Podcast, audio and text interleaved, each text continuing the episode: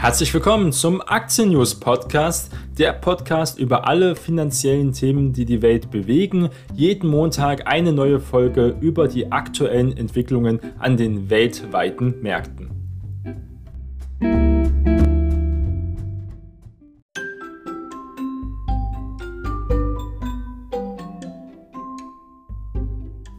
Die im Podcast besprochenen Finanzprodukte stellen keine spezifische Kauf- oder Anlageempfehlung dar. Die Moderatorin und Verlag haften nicht für etwaige Verluste, die aufgrund der Gedanken und der Ideen entstehen. Die Inhalte dienen nur zur allgemeinen Information und ersetzen keine Anlageberatung. Heute ist Montag, der 17. Januar und wir starten gemeinsam in eine neue Woche. Und die vergangene Woche war doch eine große Ernüchterung, muss man sagen, besonders an der Wall Street besonders der vergangene Freitag, um konkret zu werden, denn die US-Großbanken, jedenfalls die erste Reihe, hat enttäuscht. Es haben nicht viele gedacht. Die Ergebnisse waren teilweise wirklich trotzdem noch in Ordnung, aber eben nicht gut genug. Die im Vorfeld mit sehr großer Spannung erwarteten Ergebnisse der Großbanken, US-Großbanken, hielten nicht, was sich die Anleger eben erhofften. An der Wall Street herrschte danach doch größere Ernüchterung wie momentan im gesamten Aktienmarkt. Anders als im Vorquartal hat der Beginn der US-Bilanzsaison, die wird ja traditionell eigentlich immer mit den US-Großbanken begonnen, diesmal nicht für einen Befreiungsschlag gesorgt, wie viele darauf gehofft haben.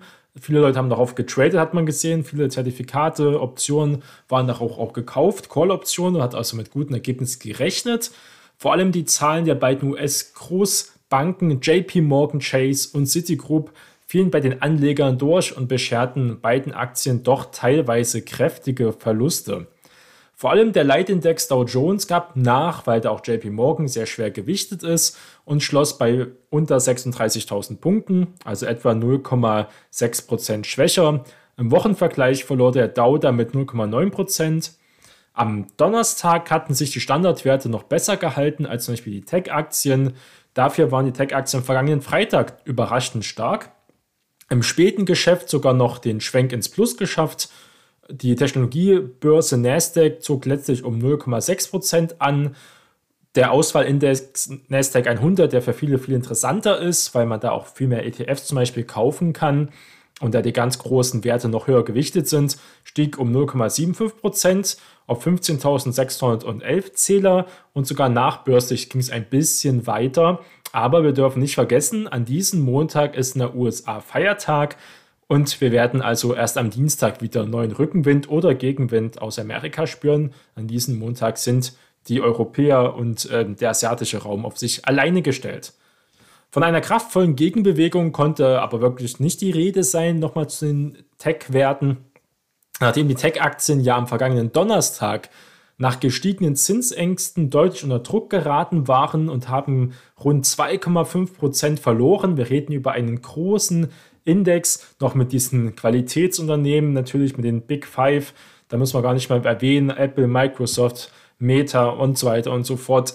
Das präsentiert er nicht wirklich den Markt, jedenfalls nicht die Werte, die unter diesem Markt liegen. Wir haben teilweise in Sektoren, wo viele Technologieaktien über 50 Prozent an Wert verloren haben und momentan sind die Charts sehr angeschlagen aus, die Stimmung ist da sehr schlecht und das sieht nicht nach einem Ende aus bis jetzt. Der marktbreite SP 500 Index, der ja zum Beispiel auch noch Finanzwerte wie die Banken involviert hat, die, die beim Nasdaq eben nicht vorhanden sind, lag wie meist zwischen den beiden Indizes, meistens zwischen Dow und ähm, den Nasdaq und ging am Ende fast kaum verändert bei 4662 Zählern aus dem Handel. Man muss allgemein sagen, man merkt es auch, die Stimmung ist ziemlich trüb und teilweise auch pessimistisch. Wobei das ja ein gutes Zeichen ist, muss man sagen. Diese Euphorie, eine absolute Bubble-Euphorie wie 2000 spürt man jetzt momentan nicht. Man weiß, was kommt. Die Fed sagt, es wird getapert, werden die Zinsen erhöhen. Wir werden womöglich auch irgendwann unser Balance Sheet ähm, verringern. Das wäre schon massiv. Aber die Anleger wissen es eigentlich schon und trotzdem gibt es jetzt keinen totalen Ausverkauf. Es ist ja noch ähm, eine kleine Korrektur. Wir reden jetzt nicht mal ganz von 10% Wertverlust. Obwohl ja die Berichtszeit ähm, für das vierte Quartal offiziell beginnt, das ist meistens ein Zeichen, dass die Kurse doch sich stabilisieren und in der Vergangenheit auch oft gestiegen sind. Es scheint also, ob die Inflation und die Zinsängste weiterhin die vorherrschende Sorge einfach ist. Investoren sorgen sich derzeit, dass die Konjunktur in den USA besonders, das Zugpferd der ganzen Welt, mit einer zu aggressiven Zinspolitik der US-Notenbank abgewirkt werden könnte. Aber vielleicht muss das die Notenbank einfach auch tun, um die Weltwirtschaft nicht überhitzen zu lassen. Wir haben es in Südkorea gesehen, mehr oder weniger aus dem Nichts gab es eine kleine Zinserhöhung. In England wurden auch schon die Zinsen leicht erhöht. Das kann man nicht mit Amerika ganz vergleichen, aber weltweit ähm, drückt immer mehr Notenbanken in diesen Bereich. Die EZB wehrt sich ja noch, aber mal sehen, wie lange. Man sagt oft äh, sechs Monate und dann dreht sich auch die EZB nach der FED, womöglich aber dann zu spät. Das werden wir dann sehen. Was gab es für Daten auch noch? Der US-Einzelhandel war unter Erwartungen geblieben. Zudem sorgten auch schwächer als erwartet ausgefallene Einzelhandelszahlen, die wirklich schwach waren, für lange Gesichter, denn die Händler haben im wichtigen Weihnachtsgeschäft im Dezember überraschend weniger umgesetzt als gedacht. Der Löse fielen sogar um 1,9 Prozent, niedriger aus als im Vormonat, wie das Handelsministerium mitteilte, und der Dezember ist eigentlich ein historisch starker Monat natürlich. Experten hatten mit einer Stagnation gerechnet, in der konsumlastigen US-Ökonomie, muss sagen, 70 Prozent des Bruttoinlandsprodukts kommt von Konsum, ist das stets eine besonders schlechte Nachricht. Auch das Verbrauchervertrauen der Uni Michigan sank, wobei vor allem Inflationssorgen die Stimmung der Verbraucher auch weiter drückte, sollte man auch nicht unterschätzen.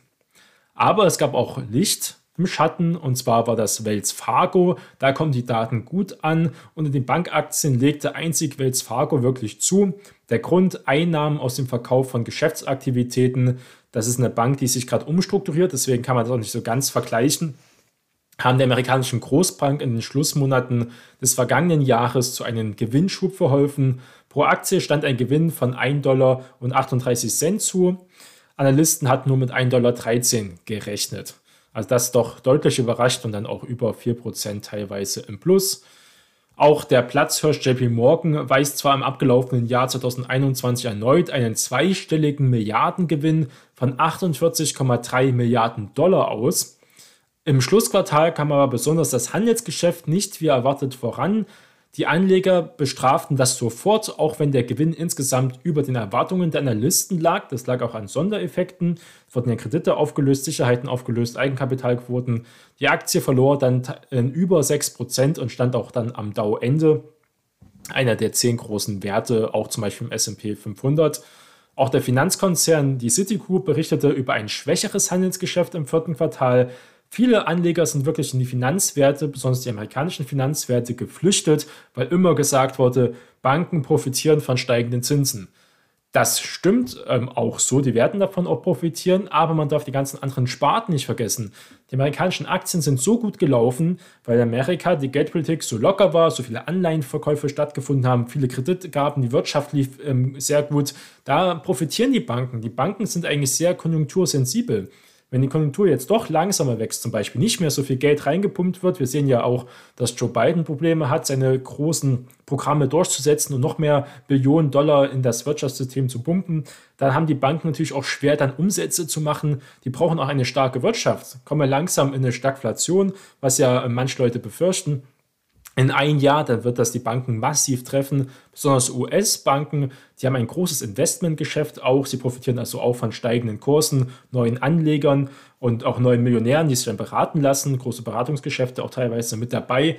Sollte man nicht vergessen, das alleine können ein paar Zinssteigerungen die Banken jetzt nicht attraktiver machen, wobei diese ja auch sehr gut gelaufen sind, spricht auch nichts dafür, dass jetzt nicht weiter gut laufen sollten. Sollte man nicht vergessen, jetzt einfach blind zu sagen, Banken sind jetzt Value und vielleicht doch nicht so hoch bewertet. Wenn wir gucken, JP Morgan, KGV von 10, kann man doch mal kaufen. Dividendenrendite von 2,4 Prozent. Balance Sheet sieht ganz gut aus. Natürlich ganz viele Klagen am Hals, wie jede Großbank. Ähm, das kennen wir ja auch hier aus Deutschland, in der Deutschen Bank und Commerzbank. Aber das sollte man wirklich sich weiterhin breit aufstellen und nicht alles jetzt hier auf Finanzwerte setzen. Das muss man ganz klar sagen.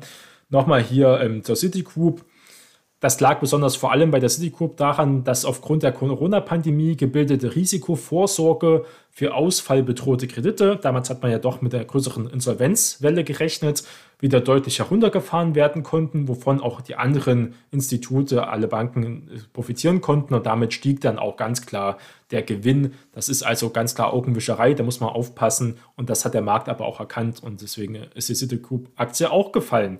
Wir hatten noch von BlackRock, das ist ja keine ähm, richtige Bank, jetzt US-Bank, sondern mehr ja ein Vermögensverwalter. Die haben doch relativ gute Quartalszahlen dargestellt. Und das ähm, haben jetzt geschafft, 10 Trillionen unter ihrer Vermögensverwaltung zu haben. Ganz ETFs boomen weiter, muss man nicht viel dazu sagen. Da läuft es gut. Dividende wurde um 18 Prozent erhöht. Trotzdem der Umsatz ein bisschen schwächer ausgefallen als gedacht. Ist auch Zenit ist gut gelaufen historisch gesehen ist BlackRock meistens ähm, etwa mit einem KGV von 20 bewertet. Momentan sind wir noch bei 23, ist noch ein bisschen Luft also nach unten, wenn man einen historischen Schnitt sieht.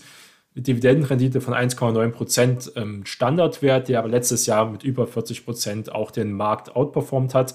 Muss dazu sagen, BlackRock ist schon über Jahrzehnte ähm, ein bisschen besser als der SP im Durchschnitt, wenn es um die Rendite geht, aber natürlich auch eine Wette auf steigende Kurse sollte es die Konjunktur stärker treffen, werden wahrscheinlich auch viele ETFs verkauft oder auch weniger große Spaßsummen hergestellt. Das könnte dann auch solche treffen, aber langfristig gesehen ein Qualitätsunternehmen, auch wenn es natürlich politische Risiken gibt. BlackRock ja sehr unbeliebt in teilweisen ähm, Bereichen der Welt und dazu natürlich auch regulatorisch, dass wir vielleicht doch hier eine Kartellklage kriegen, wenn das ähm, eine zu große Monopolstellung wird. Das haben wir eigentlich nicht. Wir haben ja noch mit Vanguard, wir haben hier in Deutschland die DWS, die gute Zahlen jetzt gesagt hat, dass sie ein gutes Jahr hatten, ein gutes letztes Quartal hatten und auch Dividende angehoben haben. Also DWS vielleicht ein bisschen konservativer. Da wettet man auch natürlich noch stärker auf Fonds. Es gibt ja auch Fonds bei BlackRock. Ja, Fonds sind immer noch sehr beliebt, auch wenn sie sehr teuer sind. Womöglich werden sich aber Fonds jetzt wieder bewähren, auch Hedgefonds natürlich, wenn man sieht, okay, man kann doch nicht einfach nur in ein Indiz wie ein S&P 500 oder in MSCI World investieren und dann immer besser fahren als zum Beispiel mit Einzelaktien oder bestimmten Sektorwetten. Das war die letzten Jahre so, womöglich wird diese Strategie nochmal auf die Probe gestellt. Jedenfalls äh, wird das gerade in der Finanzwelt diskutiert, ob wirklich auch die ETF-Sparmethode auf einen großen Indiz ob das jetzt hier wirklich in den nächsten Jahrzehnten immer noch die Gewinnformel sein wird. Auf jeden Fall ist man dann breit aufgestellt und partizipiert von steigenden Märkten so oder so. Es geht jetzt, ob man eine Überperformance wie die letzten zehn Jahre erreicht oder nicht. Kommen wir auf den deutschen Markt. Der DAX, der fällt unter 16.000 Punkte, aber sehr knapp.